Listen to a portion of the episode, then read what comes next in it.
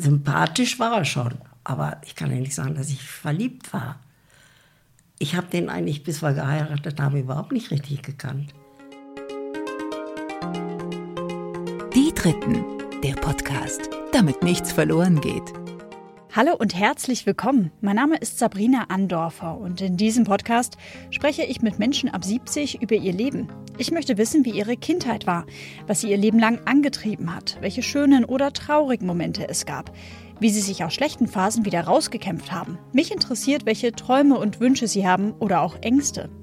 Ich möchte, dass diese Menschen ihre Lebenserfahrung mit euch und mit mir teilen, damit wir für unser Leben etwas mitnehmen können und vor allem damit von diesen einzigartigen Geschichten nichts verloren geht. Bevor es mit der neuen Folge losgeht, möchte ich euch noch kurz den Supporter vorstellen. Und das ist heute wieder die Allianzagentur Dusti und Zollmann mit dem Optionstarif der Allianz Krankenversicherung. Wir alle kennen das ja. Eine gesetzliche Krankenversicherung brauchen wir, auch ich. Aber woher sollen wir wissen, ob wir damit später mal gesundheitlich gut abgesichert sind? Deswegen gibt es von der Allianz den Optionstarif. Dafür macht ihr jetzt eine Gesundheitsprüfung und könnt dann jederzeit völlig flexibel und viele Jahre später entscheiden, braucht ihr besondere Zusatzleistungen oder wollt ihr sogar in die private Krankenversicherung wechseln, also eine Art All-Area-Ticket für eure Gesundheit ohne erneute Gesundheitsprüfung. Das Ganze ist günstiger, als ihr denkt und wenn ihr mögt, dann könnt ihr euch direkt über die Krankenversicherungsprofis der Allianzagentur Dusti und Zollmann aus München informieren. Die beraten nämlich bundesweit. Online über Skype, WhatsApp, Facebook, Sing oder LinkedIn oder übers Telefon, ganz wie ihr wollt. Den Kontakt packe ich euch in die Show Notes. Vielen herzlichen Dank für den Support. Und nun zu Margarete. Sie ist 86 Jahre alt und wurde 1934 im Harz südlich von Hannover geboren. Margarete ist das mittlere von insgesamt drei Geschwistern und lebt heute im Ruhrgebiet. Als Kind wuchs sie sehr behütet auf, fast schon sorglos für die damalige Zeit. Diese Sorglosigkeit wurde ihr allerdings später ein wenig zum Verhängnis, als sie zwangsverheiratet wurde, wie ihr Bruder oft sagte. Was es damit auf sich hat und warum Margarete heute extrem dankbar um das Erbe ihres Großvaters ist, das hört ihr jetzt. Ich danke an dieser Stelle einmal Bella Lesnick, die den Kontakt zu Margarete hergestellt hat, und natürlich auch Margarete selbst für ihr Vertrauen und hoffe, dass ihr auch aus diesem Gespräch wieder viel für euer Leben mitnehmen könnt. Hallo und herzlich willkommen, Margarete. Schön, dass Sie sich Zeit für mich nehmen. Ja, hallo, ich freue mich, dass Sie da sind. sind Sie ein bisschen nervös? Ja, so ein bisschen, ja. Ein bisschen, ja. Man muss dazu sagen, Margarete und ich, wir kennen uns nicht. Wir haben uns jetzt gerade vor 20 Minuten kennengelernt kennengelernt, genau. Ich weiß von Ihnen aus dem Vorgespräch, dass Sie 1934 geboren sind, als Sandwich-Kind. Sie hatten zwei Brüder, einen älteren, einen jüngeren. Wollen Sie mich mal direkt mit reinnehmen, Margarete? In diese Zeit 1934, was sind denn so Ihre ersten Kindheitserinnerungen? Also ich so ganz früh kann ich mich gar nicht erinnern. Ich weiß nur, als der Krieg zu Ende ging, da fangen so richtig meine Erinnerungen erst an. Während des Krieges kann ich mich nur noch erinnern, dass wir im Wohnzimmer Unterricht hatten. Ich ging ja zur Schule, aber alles so schwach, weit weg noch. Mhm. Naja, und als dann die Amerikaner bei uns einzogen in unser Örtchen, haben wir im Kalkfelsen in so einem Tunnel gesessen und da war ich immer sauer, weil mein Bruder, der gerade geboren war, der war 43 geboren, Milch kriegte und wir nicht. Das weiß ich noch. Aber sonst ging es mir eigentlich gut. Mhm. Wir haben keine Probleme gehabt. Wir hatten immer zu essen. Und dann ging die Schule weiter. Also ich hatte eigentlich eine schöne Kindheit. Ohne Probleme. Sie haben gerade gesagt, Sie hatten Unterricht im Wohnzimmer. Ja, da gab es ja, die Schulen waren zu. Da weiß ich, da hat man eine reichere Familie, die ein großes Wohnzimmer hatten. Und da war dann unsere Klasse dann für Monate oder ich weiß nicht mehr wie lange. Aber also das weiß ich noch, da war ich immer ganz stolz, dass ich bei denen da auf großen Tisch sitzen durfte und war schön. Ja, mhm. und da war dann, ja, das war unser Schulunterricht, bis es dann mal wieder richtig normal losging. Mit der richtigen Schule nach Mit der richtigen Schule, ja. Wie würden Sie denn Ihre Eltern so beschreiben, wenn Sie sagen, Sie hatten eine tolle Kindheit und es fehlte Ihnen an nichts? Also ich hatte ja meine Großeltern, ich hatte meine Eltern, uns ging es gut. Wir hatten eine Angestellte, eine sogenannte Mina. Ich brauchte nichts zu machen zu Hause.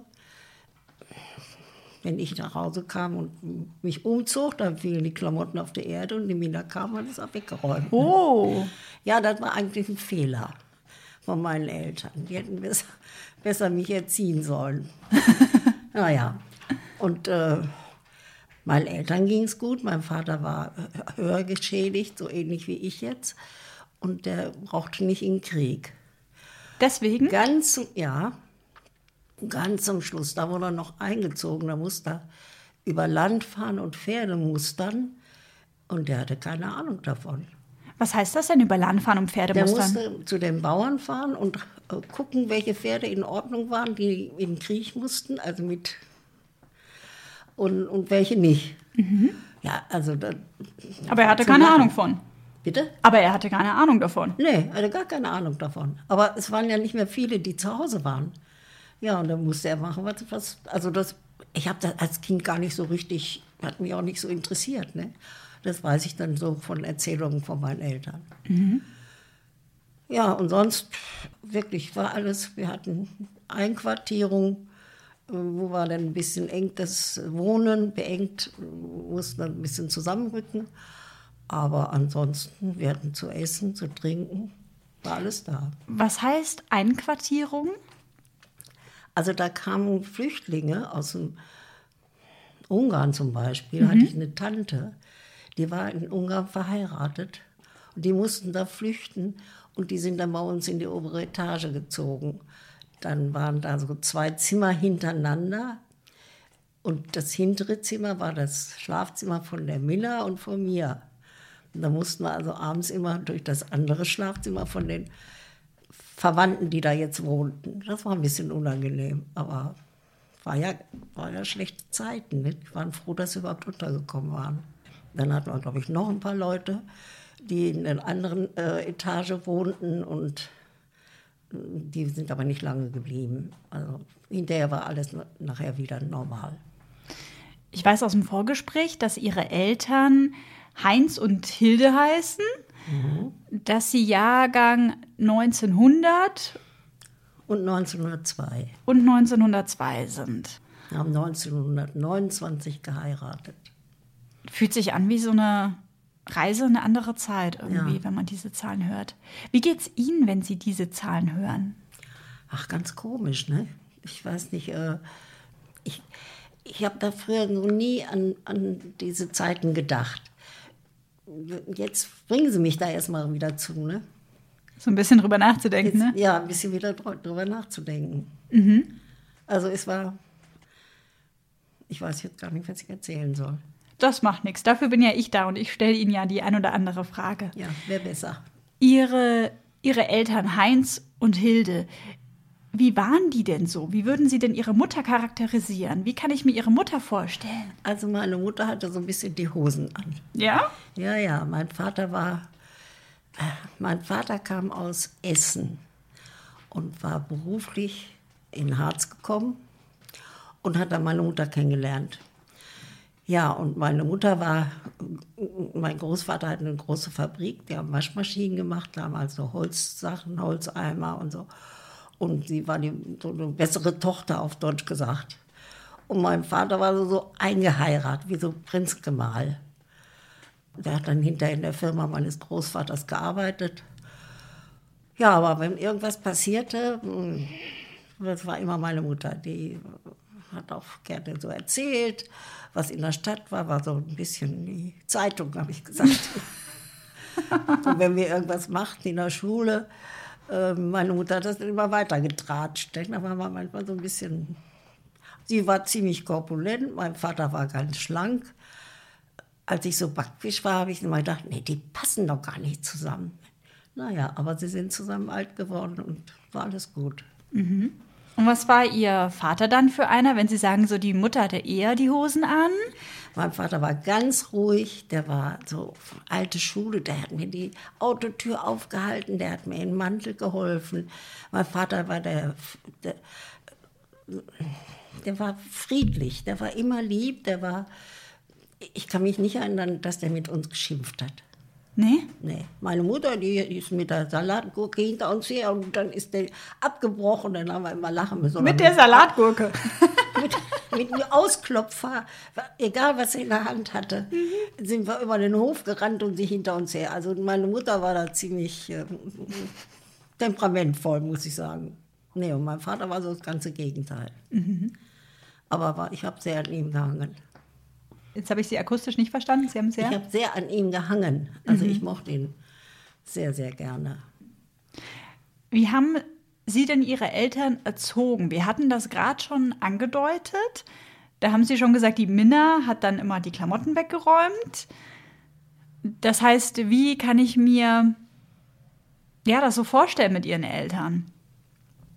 Ja, ich, ich habe mein Leben gemacht, so was ich wollte. Ich bin mit meinen Freundinnen getreffen, getroffen und äh, habe nicht mal den Tisch mit abgeräumt als Kind oder irgendwas gemacht, nichts. Wir hatten Freizeit, ne?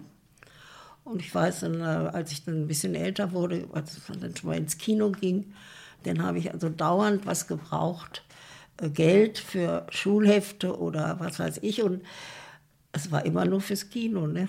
Dann hat mein Vater gesagt, ich weiß, was du mal wirst. Du kriegst eine weiße Schürze und dann wirst du Platzanweiserin im Kino. Sind Sie gerne ins Kino gegangen? Ja, also alle kostete damals 50 Pfennig, stellen Sie sich das mal vor. Nachmittags, ne?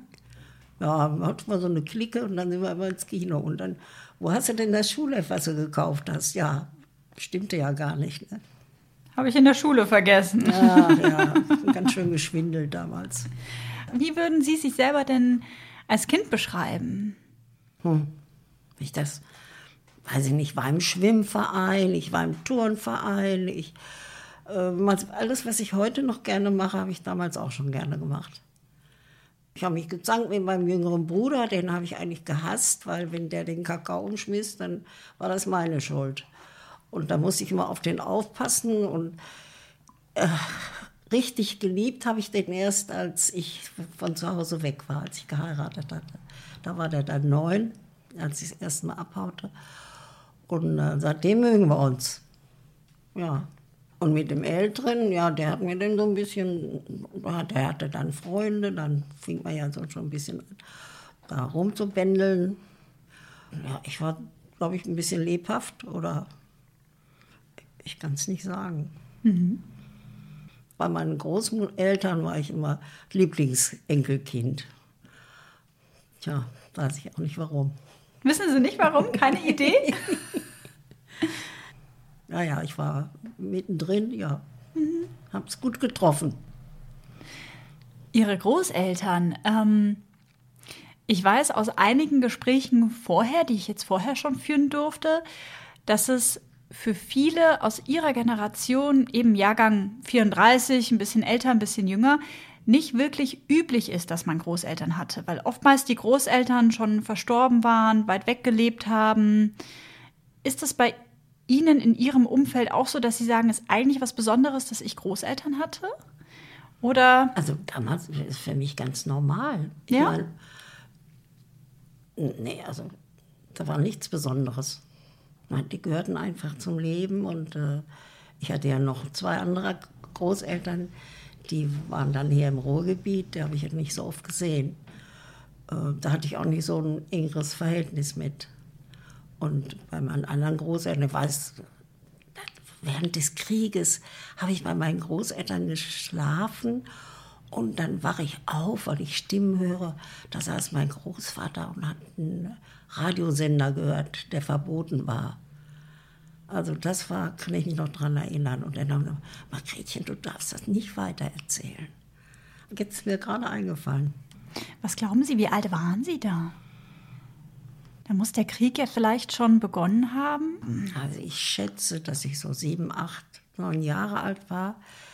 Mein Großvater hat sich sehr interessiert für, für Politik, ist aber nie in der Partei gewesen und ähm, hatte dann russische Arbeiter aus Weißrussland im Betrieb, die ihm geholfen haben. Und dann ist er mit denen auch sonntags in die Kirche gegangen und das hat äh, die Gestapo, der hat das nicht gefallen und dann sind die gekommen und wollten eigentlich äh, an der Wand stellen und erschießen. Und dann ist mein Onkel, der war in Berlin, der war Major und hatte da einen tollen Posten und der war eben Politisch aktiv. Politisch aktiv mhm. und der hat dann meinen Großvater wieder gerettet. Haben Sie sich mal mit Ihrem Großvater später darüber unterhalten? Über diesen nee, eigentlich nie. Ich, heute bedauere ich das. Es hat mich auch nicht interessiert. Also jetzt, je älter ich wurde, hat es mich mehr interessiert. Und es wäre schön, wenn ich meine Brüder in der Nähe hätte, dass man das dann alles so gemeinsam mal wieder auftischen könnte oder nachforschen. Die, man weiß, eigentlich weiß ich diese meisten Sachen nur von Erzählungen. Mhm. Das heißt also, Ihr Großvater musste nicht in den Krieg? Nein. Weil er diese Fabrik hatte? Ich kann, kann gar sein? nicht mal sagen, warum der nicht. Keine Ahnung. Mhm. Also der war, glaube ich, auch schon ein bisschen zu alt. Mein Vater war ja, ich müsste jetzt wirklich erstmal rechnen, mhm. wenn der 1900 geboren ist. Ihr Vater, dann war Ihr Großvater ja wahrscheinlich 1880 vielleicht ja, oder so? also 20 Jahre können Sie mindestens mhm. dazu rechnen oder 30 Jahre. Ja. ja dann war der wahrscheinlich schon zu alt, ne? Er war schon zu alt. Mhm. Ja, und mein Vater war also eben krank. Und ähm, der hat dann auch den Betrieb so ein bisschen, aber dann sind äh, die ist, der Betrieb ist ja weggenommen worden. Da waren die Junkerswerke drin, die haben Flugzeugmotoren gebaut. Das heißt also, dass der Staat damals dann tatsächlich ihrem Großvater, Großvater, und ihrem Vater, der dann auch mit seiner Frau in dem Betrieb des Schwiegervaters mitgearbeitet hat, ja. denen wurde das weggenommen. Und dann hat mein Großvater weiß ich auch nur vom Erzählen, heimlich äh, so, eine, so eine Stätte gehabt. Wir hatten ja eine Trockenkammer und was weiß ich. Und da war so eine Ecke, da hat er dann heimlich Holzeimer gemacht. Und die haben sie bei den Bauern auf den Dörfern äh, eingetauscht gegen äh, Butter, Eier, Schmalz. Also wir hatten immer zu essen. Also ist bei uns eine Bombe gefallen und die ist genau auf den Schlachthof gefallen. Sirenen heulten, dann sind wir auf dem Boden, haben die Fenster, die Klappenfenster da aufgemacht und haben geguckt, wie die Flugzeuge Richtung Berlin flogen. Aber wir hatten nie Angst. Wir sind dann auch, wir hatten im Keller so Kartoffelkisten mit so Schubfächern. Da lagen die Oberbetten drauf und da lagen wir Kinder in diesen Kartoffelkisten und die Leute aus dem Haus, und meine Mutter hat immer Johannisbeertorte gebacken, die saßen dann im Keller und haben gewartet, bis die Geschichte wieder vorbei war, bis Luft wieder Entwarnung kam. Ich dachte, das war immer ganz lustig. Da haben wir uns immer gefreut. Können wir heute Nacht wieder in der Kartoffelkiste schlafen? War das wie so ein, wie so ein verrückt, oder? Ist das dann wie so ein kindliches Abenteuer? Ja, das war ein Abenteuer konnte ja nichts passieren, ne? haben wir gedacht, jedenfalls ich als Kind. Mhm. Nee, das war, wir fanden das lustig und dann haben wir immer gehört, was die Erwachsenen nicht erzählt haben. Ne? War immer ganz spannend. Gab es da Erzählungen, die Ihnen noch im Kopf geblieben sind? Nee. Meistens wurde über das Essen gesprochen, was sie allem äh, kochen und machen und wie und von Möhrentorte backen oder vom Kaffeesatz und ach, war schön eigentlich. Und dann, nee, also wir haben uns immer gefreut als Kinder. Mhm.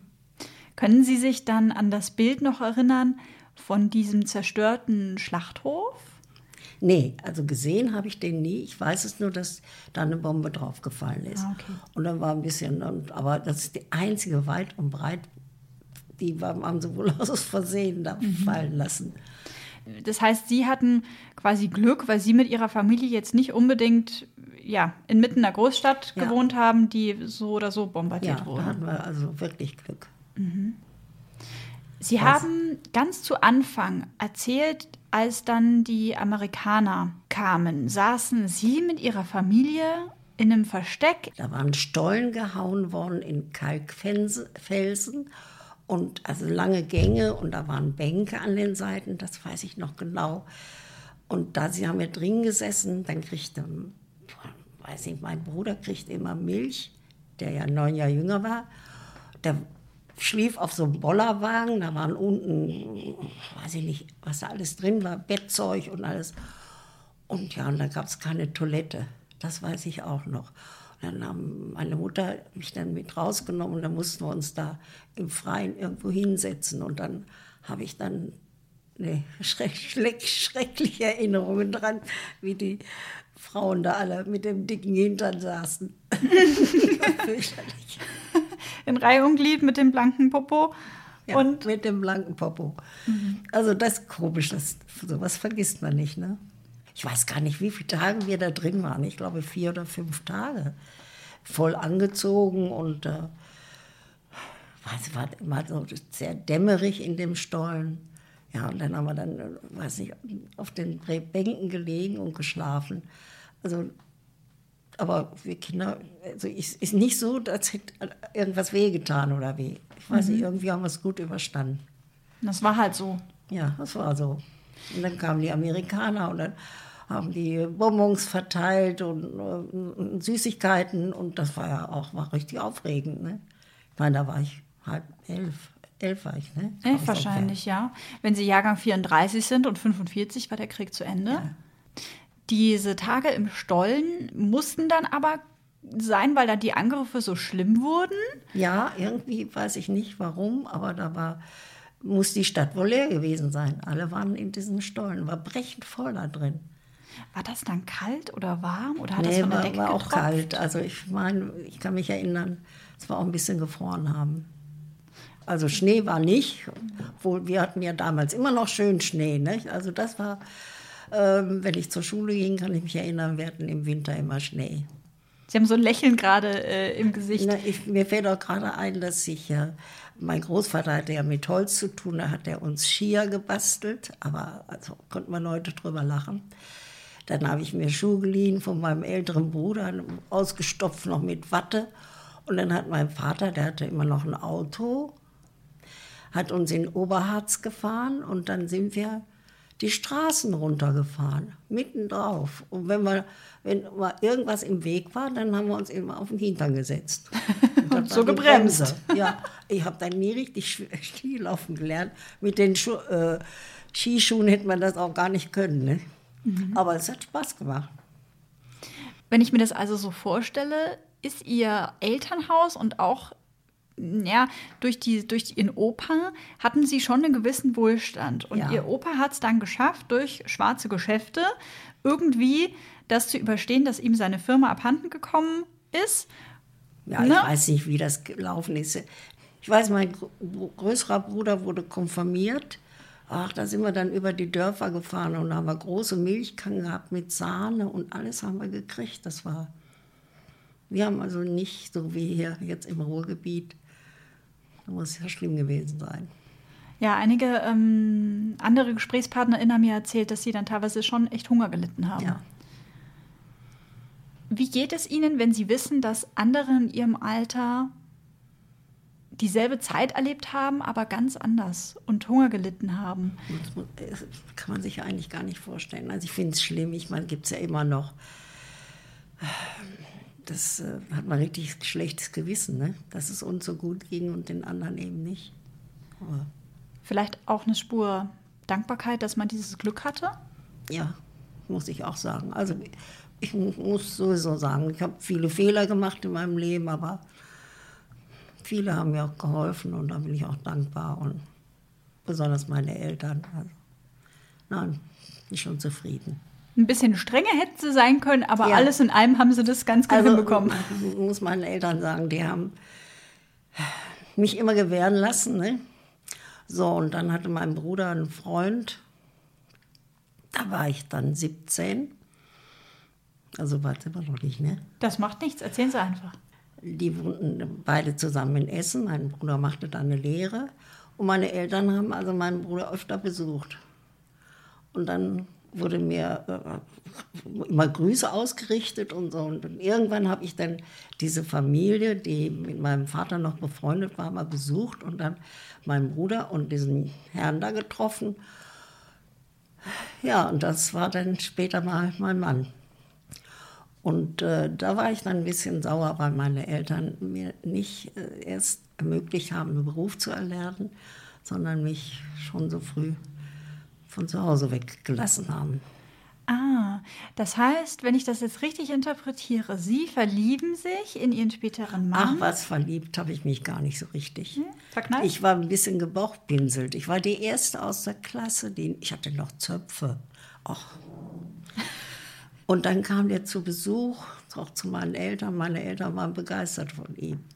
Ja, und dann hat er mal irgendwann, da war ich dann gerade 18 geworden, also mit Mädchen von heute nicht zu vergleichen. Wohlbehütet und.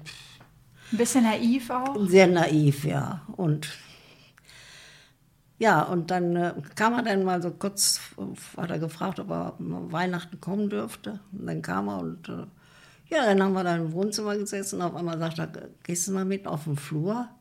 Also erstmal habe ich gefragt, ob ich überhaupt, ob ich Onkel sagen müsste, als ich den kennenlernte. Weil er so, weil er. Der 13 Jahre älter. Ach, der war 13 Jahre älter. Ja, und dann habe ich gedacht, ja, und irgendwie, ja, dann waren wir, in, in, bin, sind wir auf dem Flur und dann sagt er, sollen wir deinen Eltern jetzt sagen, dass wir uns verlobt haben?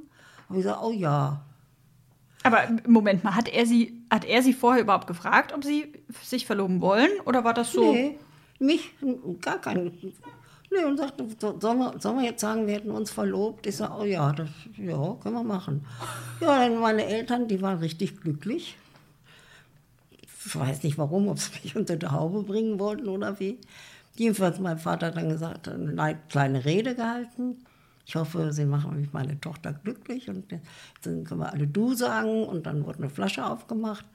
Was und da meine Brüder krabbelten auf der Erde rum mit der elektrischen Eisenbahn und das war dann so meine Verlobung.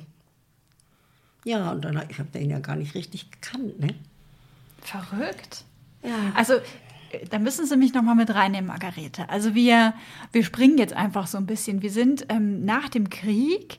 Sie werden erwachsen, gehen äh, viel ins Kino, sind viel mit ihrem älteren Bruder unterwegs, der sie da so ein bisschen mitschleift, ne, so wie ich das jetzt interpretiere. Und dann lernen sie diesen Freund von ihrem, von ihrem Bruder kennen. Aber auch nicht wirklich kennen, sondern nur ein paar Mal gesehen. Ja. Was war das denn für ein Typ? Wie sah der denn aus? Der war ja deutlich älter mit 13 Jahren. Ja, er sah erwachsen aus, logisch. Naja, also sympathisch war er schon. Aber ich kann ja nicht sagen, dass ich verliebt war.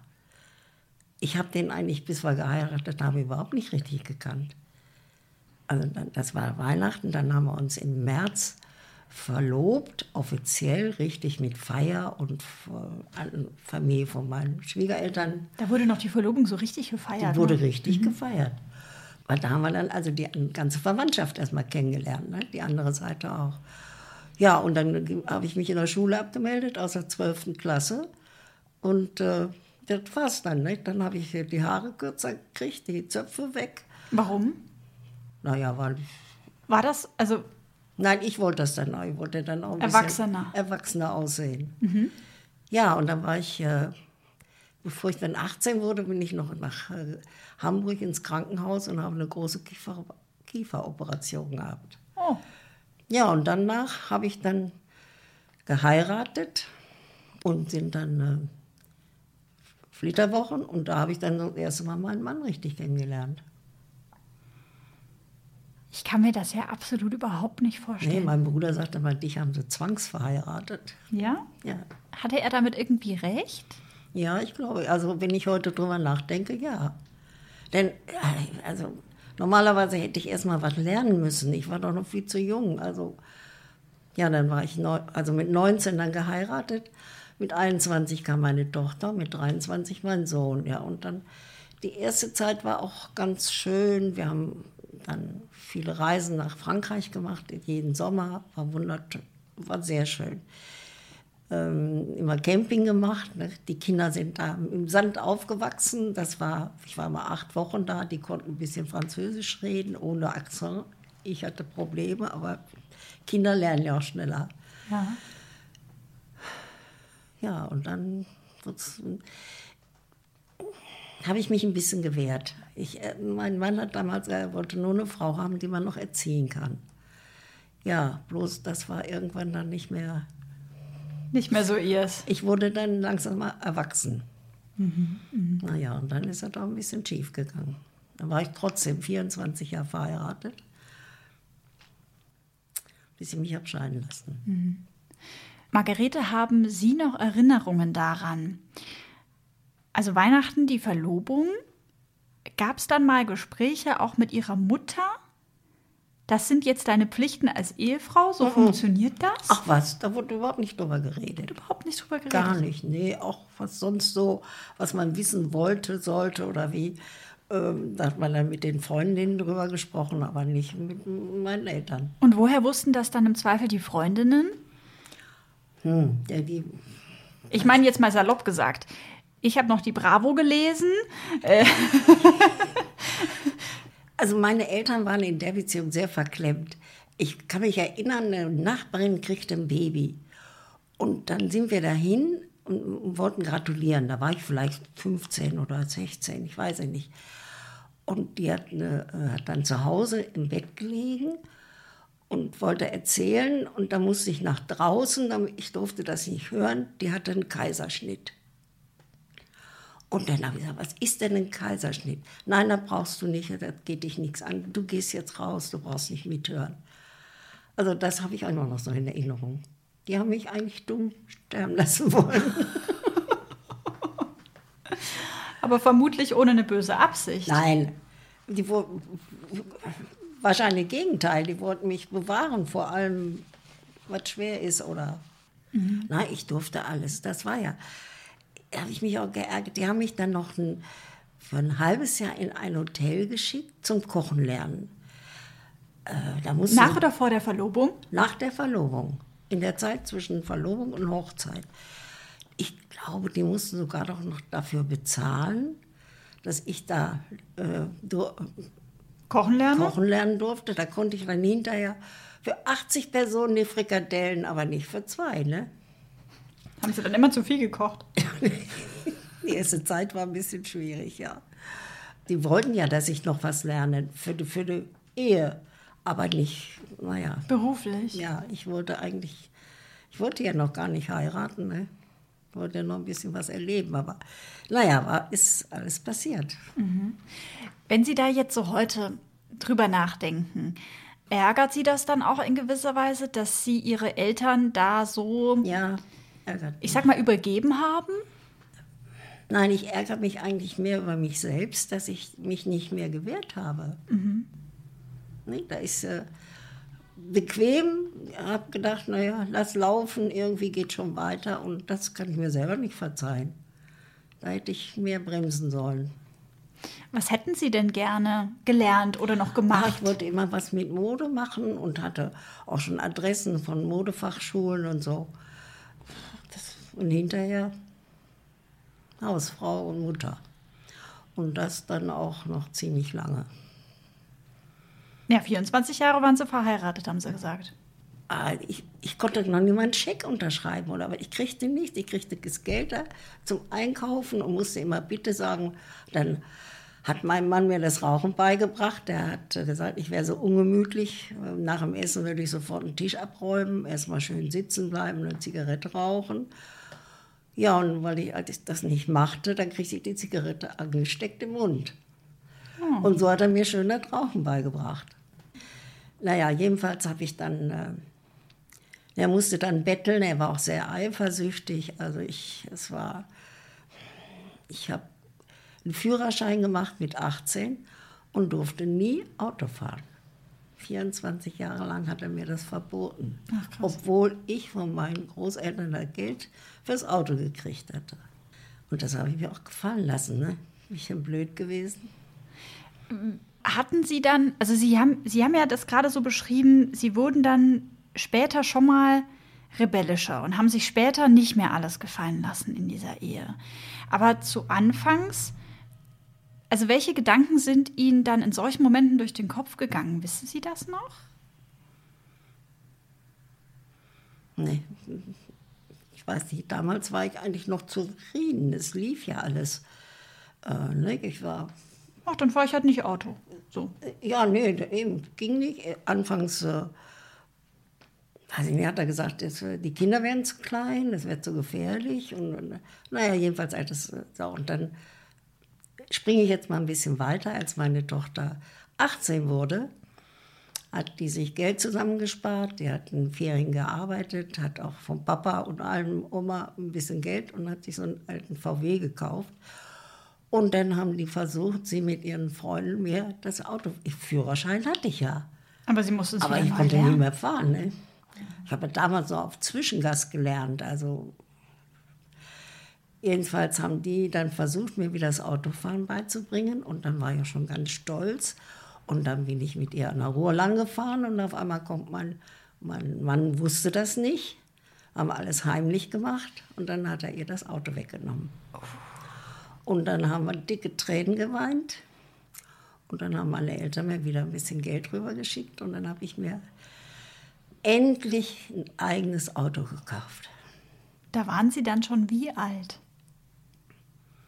Da war ich ja schon äh, 43 oder was, ne? Wahnsinn. Wahnsinn. Ja. Also der hat mich wirklich. Ich, anfangs habe ich gesagt, es regnet. Hat er gesagt, nein, die Sonne scheint. Okay, die Sonne scheint. So fing das an. Und hinterher war ich ja immer rebellischer. Ja, und dann ist er meine Ehe. Dann habe ich mich scheiden lassen wollen, habe ich zweieinhalb Jahre gebraucht bis nach Oberlandesgericht. Weil er das verhindern wollte. Er wollte sich nicht scheiden lassen.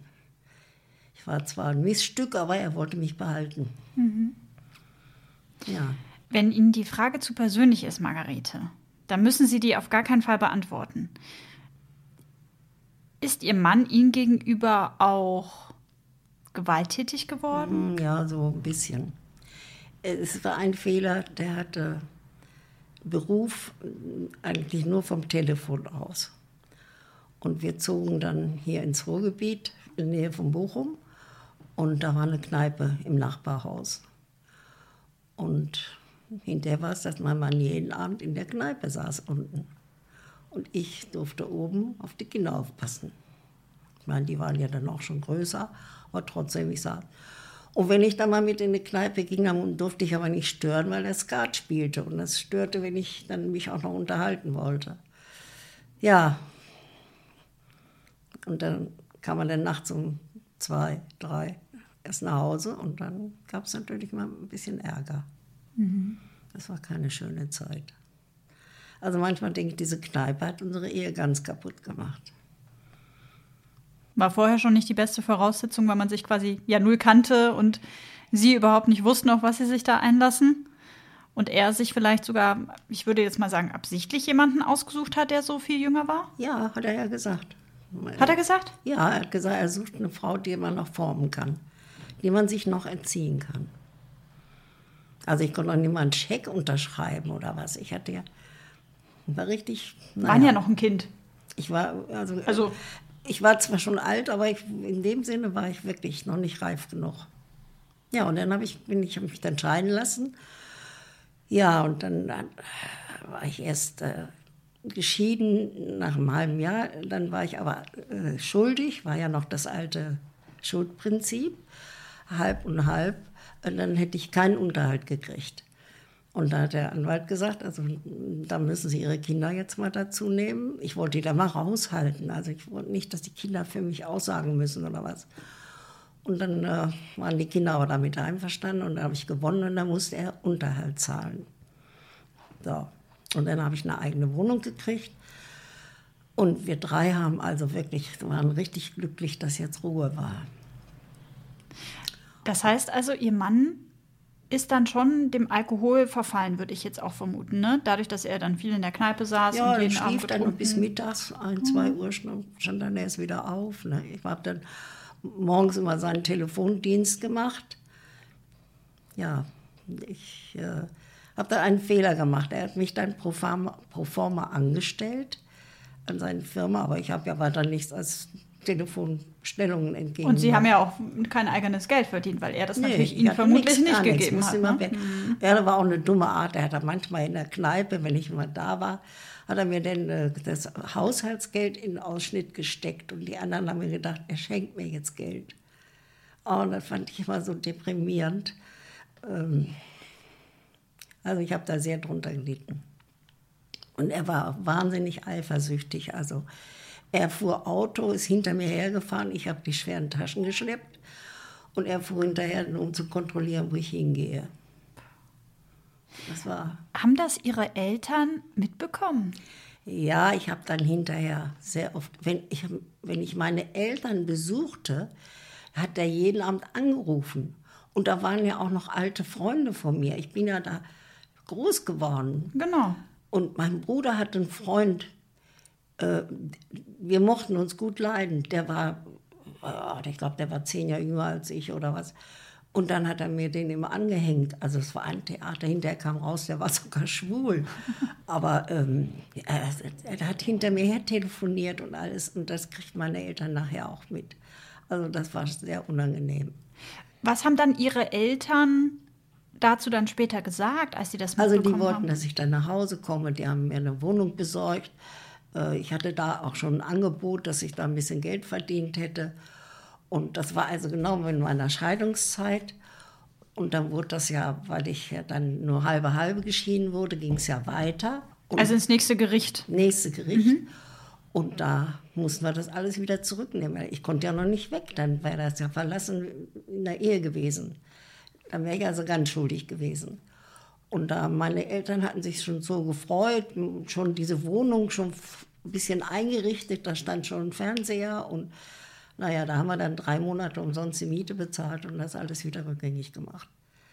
Und hinterher war ich eigentlich auch froh, weil ähm, meine Eltern haben mich dann auch eingeengt. Wenn ich da war und ging ins Kino und der Kino war zu Ende, stand mein Vater da und wollte mich abholen. Also ich konnte gar nichts machen. Also war, ob ich zu Hause war oder da war. Mhm. Also ich meine, wahrscheinlich wollte das ja dann, würde, wenn Sie jetzt sagen, Ihr Vater war noch so die alte Schule. Ja, der war, der, dann war der hat es gerne gemacht. Genau. Der, der wollte mir einen Gefallen tun. Genau. Aber, Aber ich fühlte mich schon wieder, ja. Klar. Oder meine Mutter wollte jeden Tag kochen, dass ich dann zum Essen komme. Oder mhm. war mir dann schon wieder ein bisschen zu viel. Ne? Ja, ja Sie, Sie machen auch gerade so diese Geste mit diesen Ellbogen so zur Seite nee, raus. Dann kriege ich die eine Spannung da, mhm. die kriege ich los und, ja. und da geht es dann weiter. Ne? Und da war ich hinterher ganz froh, dass, ich das, dass sich das so ergeben hat. Und dann habe ich hier also jetzt die, die Wohnung gekriegt. Und dann habe ich mich beworben. In der Zeitung stand eine Annonce, äh, wurde jemand gesucht, ein Modegeschäft. Dann bin ich dahin und dann gefragt, was machen Sie, was haben Sie gelernt und so. Gar nichts. Das Modegeschäft hat mich dann angenommen. Zum Glück? Zum Glück. Können Sie sich noch an dieses Gespräch erinnern? Ja, die, die hat dann nur gesagt, ne, wir, wir können es ja mal versuchen. Äh, versuch, äh, ich, bleiben Sie erstmal hier, bügeln Sie schon mal die Blusen auf und dann sprechen wir, sprechen wir noch mal drüber. Und dann bin ich doch geblieben. Das war wirklich eine schöne Zeit da. Ja, Wie glücklich und dann war ich selbstständig und dann habe ich natürlich, hatte ich ja mein Geld und dann rief mein Mann nämlich an und unser Sohn wollte studieren. Dann hat er gesagt, äh, er könnte nicht beides, meinen Unterhalt und das Studium. Da habe ich gesagt, nee, ich verzichte auf meinen Unterhalt. Und das war mein Fehler und deswegen kriege ich keine Rente von ihm. Oh. Haben mir ja für 24 Jahre mir ja Rente zugestanden. Ja, aber was ich dann noch erzählen muss, wovon ich eigentlich jetzt gut lebe. Mein Großvater hatte acht Enkelkinder. Also ich war ein Jahr verheiratet. Hat er jedem Großkind 20.000 Mark geschenkt. Jedem? Jedem oh. Enkelkind. Dann ist die Firma von ihrem Großvater war aber, ist aber sehr gut gelaufen ja, vor dem Krieg. Mhm. Ja, der hat dann hinterher Fernsehgehäuse gemacht und alles sowas. Mhm. Und von diesem Geld habe ich dann ein Grundstück gekauft waren 1600 Quadratmeter Boah. in einer gehobenen Wohnlage. Und das habe ich verkauft und davon lebe ich heute noch. Ein Glück.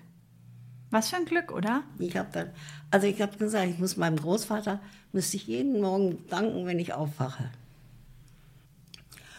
Ja, und dann habe ich ja, jetzt meinen Lebensgefährten kurz nach meiner Scheidung kennengelernt. Und jetzt geht es mir ja eigentlich ganz gut.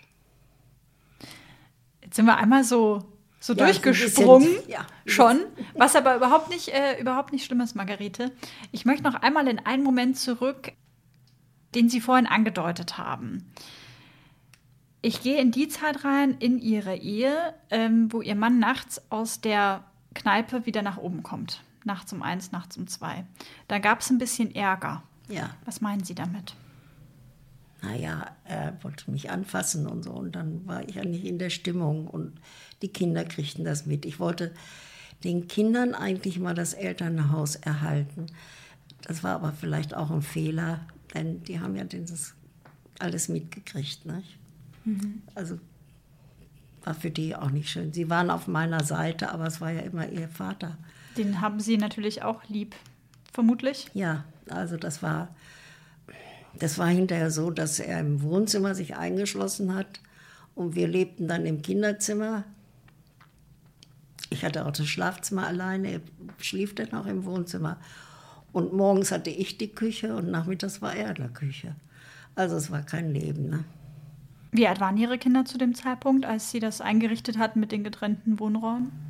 Also 16, 15, 16.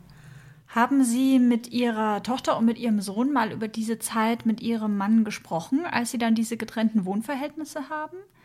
Haben Sie sich da Jahre später irgendwann mal hingesetzt und mal. Eigentlich nicht.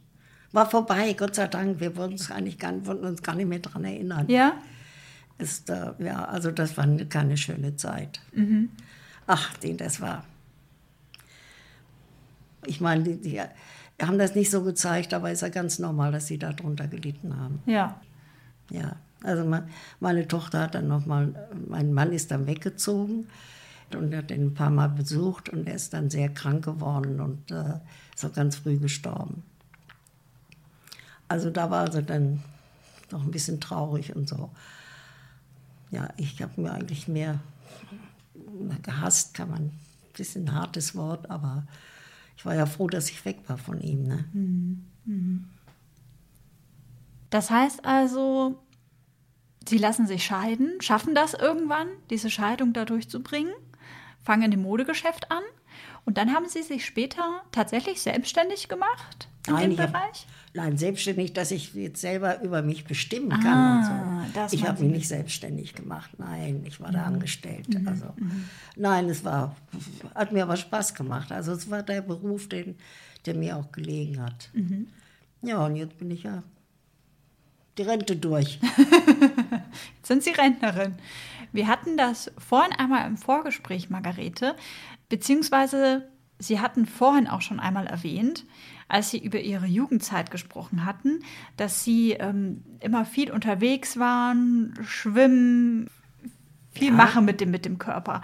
Ist das was, was sich durch Ihr Leben gezogen hat? Ja, bin ich immer noch. Ich habe vor 50 Jahren oder jetzt 52 Jahren habe ich mit einem Turnverein gegründet. Einen Turnverein haben Sie gegründet. Ja, da war, gab es einen Turnverein und äh, die haben sich da ein bisschen zerstritten. Und da war ja gerade da hingezogen und war vielleicht äh, zwei, dreimal dabei gewesen. Und dann konnte man sich äh, entscheiden, wo, was macht man jetzt, bleibt man dabei oder nicht. Und dann waren ein paar Frauen, wir waren glaube ich zwölf oder was, haben wir gesagt, machen wir einen neuen Verein auf. Ja, und da bin ich immer noch drin. Bin ja jetzt so auf dem alten Stuhl da, aber ich bin immer noch dabei.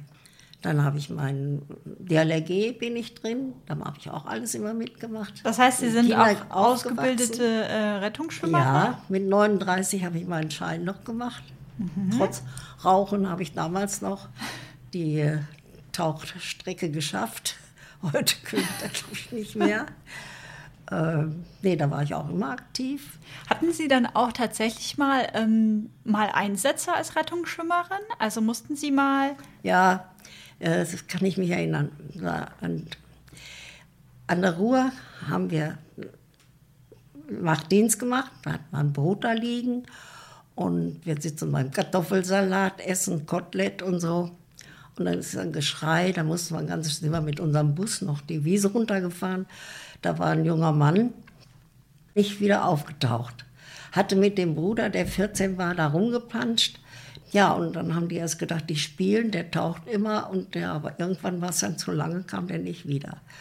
So, und da mussten wir, da, denn da mussten die Männer sich alle anfassen und tauchen und ich kriegte das Mikrofon oder ja und äh, musste in, im Boot bleiben und musste dann äh, telefonieren mit anderen Vereinen. Also, Kam dann der Taucherclub. Äh, Funkgerät sozusagen Funkgerät, hatten Sie. Funkgerät, ja. Und da habe ich solche Herzklopfen gehabt. Ich habe mich so aufgeregt, dass ich kaum noch sprechen konnte. So, und dann haben die eine Stunde, die Eltern sind gekommen, haben uns nachher noch Geld gegeben, damit wir bessere Geräte kaufen sollten. Wir haben diesen Jungen nicht gefunden.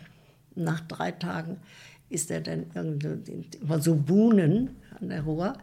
In so einer Buhne, da ist er dann, haben sie die Feuerwehr dann, glaube ich, gefunden. So angespült worden. Also das war, habe ich gedacht, wenn ich mit ins Wasser gemusst hätte, hätte ich ja dann eigentlich, äh, hätte ich nicht geschafft. So, ich war so aufgeregt, also das war, das war schlimm. Es sind mehrere Tote damals gewesen. Ähm, ich habe die auf der Wiese liegen sehen, die sie dann rausgeholt hatten und äh, dann habe ich nachher aufgehört. Also wenn ich dran denke, ich war ziemlich leichtsinnig. Wir haben dann jeden Sonntag da Wachdienst gemacht und mein Sohn konnte noch gar nicht schwimmen. Der kriegte Schwimmflügel und dann panschte der da in der Rohr rum. Und meine Tochter war auf einer Luftmatratze, die war ja älter. Und auf einmal schrie die Mama, Mama, Mama oder Mutti. Keiner keine Zeit jetzt. Ne? Wir saßen mit Fernglas, haben die anderen Kinder beobachtet. Ja, da war die Luft rausgegangen bei meinem Sohn.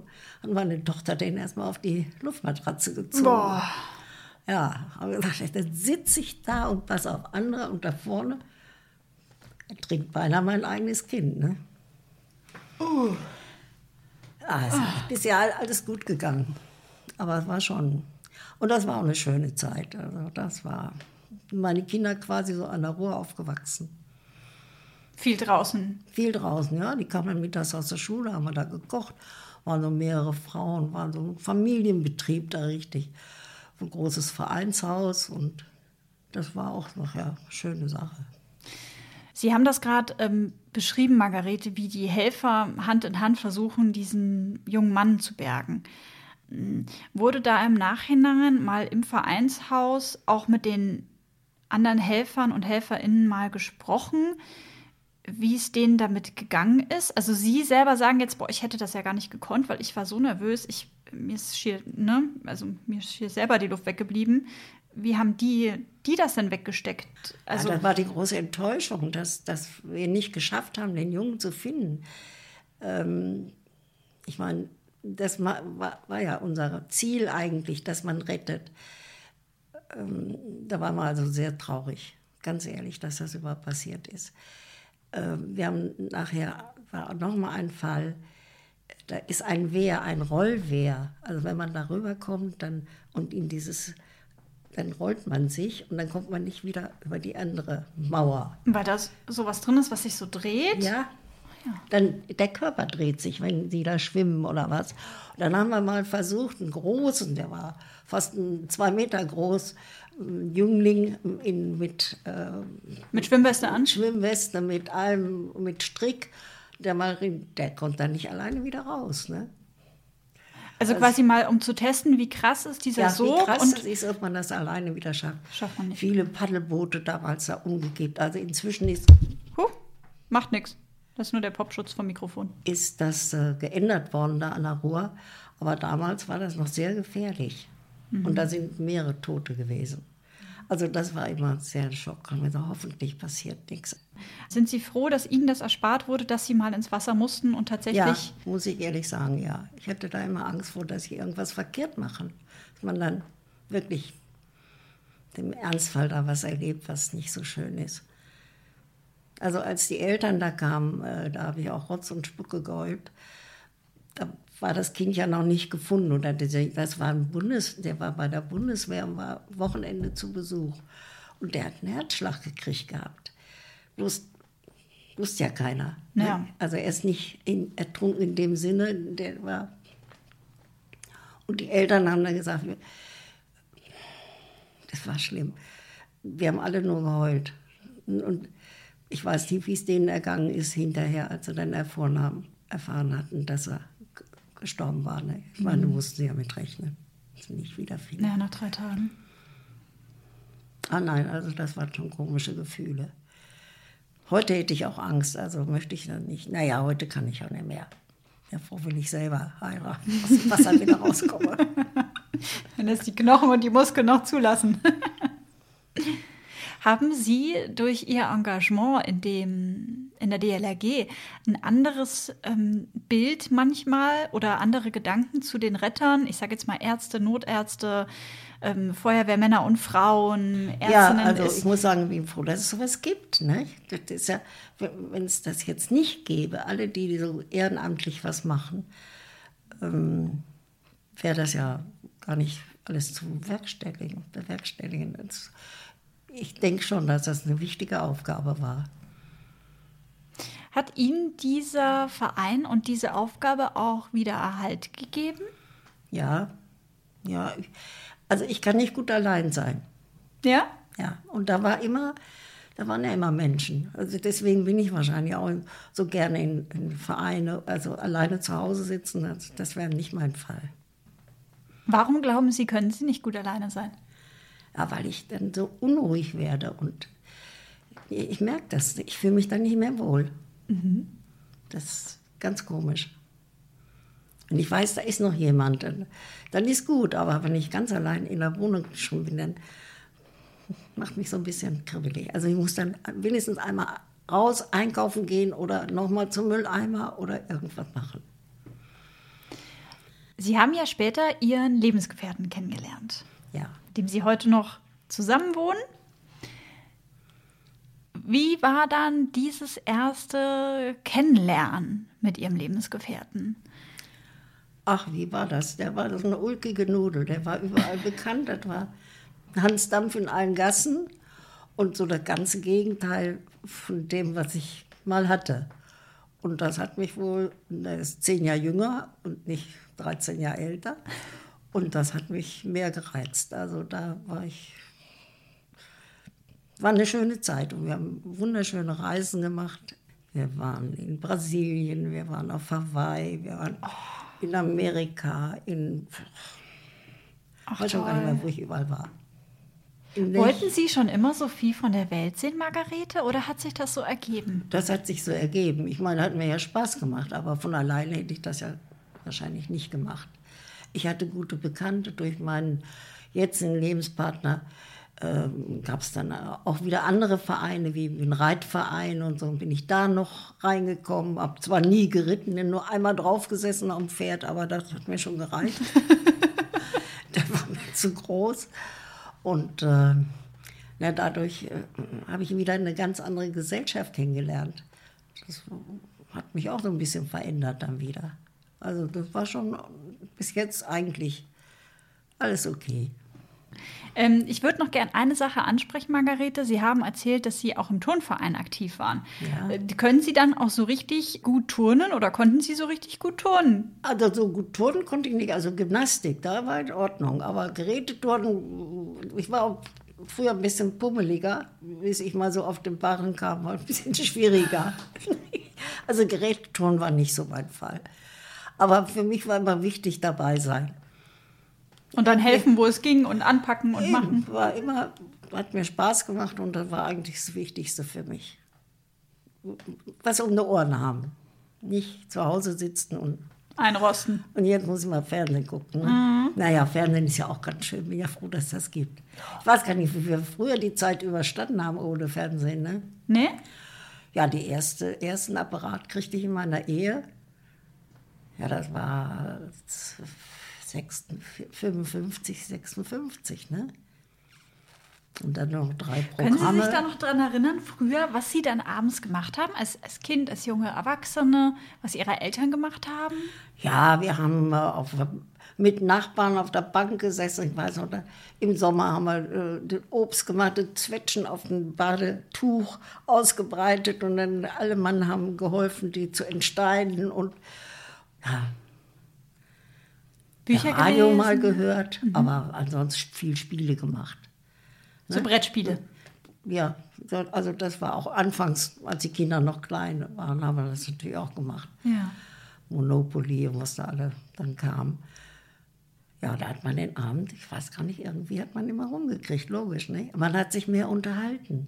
Man hat vielleicht auch die Nachbarschaft mehr kennengelernt als heutzutage so. Ja, kann sein, klar. Wenn man natürlich die Ablenkung nicht hat. Ja, ja jetzt sitzt jeder vor seinem Fernseher und Schluss aus, ne? Oder vom Rechner, vom Computer. Oder, oder vom Rechner, ja, heutzutage, ja, die Jüngeren. ich eingeschlossen. also das tut mir leid, dass ich keine Enkelkinder habe, die mir das beibringen. Ich meine, meine Freundin hilft mir ja schon so ein bisschen, aber das nervt die auch, wenn ich dauernd frage. Jetzt in der Schule, was die Kinder jetzt im Moment machen da mit ihrem äh, Homeoffice da, äh, habe ich ja keine Ahnung, weiß gar nicht, wie das geht. Mhm. Margarete, wir kommen so langsam, aber sicher zum Ende. Mein Podcast heißt ja Die Dritten, damit nichts verloren geht. Was aus Ihrem Leben sollte denn nicht verloren gehen? Naja, meine Familie, meine Kinder oder alle, die ich gerne habe. Ja, und dass wir alle gesund bleiben und dass wir das jetzige Leben gut überstehen.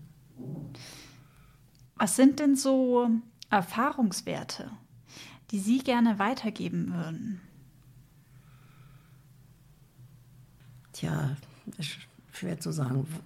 Naja, eben immer denken, es, es wird gut oder hoffen, dass es gut wird und dass man das erreicht, was man gerne möchte und ja, dass man positiv denkt.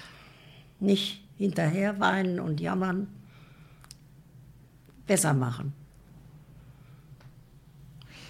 Wenn Sie nochmal an Ihr früheres Ich denken, das sich mit 17 Jahren verlobt hat, ziemlich naiv, ja. unwissend, was würden Sie diesem früheren Ich gerne sagen als Ratschlag? Na, erstmal erst mal was selber leisten, was lernen, irgendwas tun und nicht nur sagen, ja, okay, ich mache alles. Also ich habe da viele Fehler gemacht, habe ich schon bitter bereut. Also, dass eine Ehe schief geht, da kann keiner was zu. Also das nicht. Aber meine Eltern, dass sie mich haben so früh heiraten lassen. Aber sie hätten dringen müssen, dass ich erstmal was lerne, dass ich erstmal selbstständig werde. Und das tut mir manchmal, also da möchte ich anderen auch mitgeben. Lieber ein bisschen mehr tun, als einfach nur machen lassen. Mhm ist bei mir leider alles zu spät jetzt, aber ich bin trotzdem ganz gut durchs Leben gekommen. Sie haben ja danach, als Sie dann ja schon über 40 waren, würden Sie sagen, Sie haben dann noch mal wie so eine Art zweites Leben angefangen? Ja, war ein ganz anderes Leben. Also dann aber auch ein anderes Leben durch meinen zweiten, also durch meinen Lebensgefährten jetzigen, weil das war schon ein bisschen aufregender als nur zu Hause da Kinder bekochen und warten, dass der Ehemann nach Hause kommt. Tja. Sind Sie glücklich, dass Sie diese Chance damals noch bekommen haben? Eigentlich ja, sicher. Nee, also ich bin jetzt, ich bin zufrieden. Margarete, vielen, vielen lieben Dank für dieses tolle Gespräch. Ja, gern geschehen. Gibt noch viele Dinge zu erzählen, aber da reicht unsere Zeit, glaube ich, nicht mehr für. Wenn, dann könnten Sie noch eine Anekdote raushauen. Nee, Irgendwas? so auf spontan fällt mir das nicht auf. Nein, aber im Ernst, gibt es noch irgendwas, was Sie noch loswerden wollen würden, was ich jetzt vergessen habe, was Ihnen noch wichtig wäre? Wenn Sie gleich weg sind, dann fällt mir bestimmt noch viel ein. Aber jetzt im Moment, ja. Also ich bin eigentlich, ne, bin froh. Besonders meinem Großvater nochmal herzlichen Dank dass der mir das jetzige Leben so gut ermöglicht hat. Dankeschön, Margarete. Gern geschehen. Tschüss. Tschüss.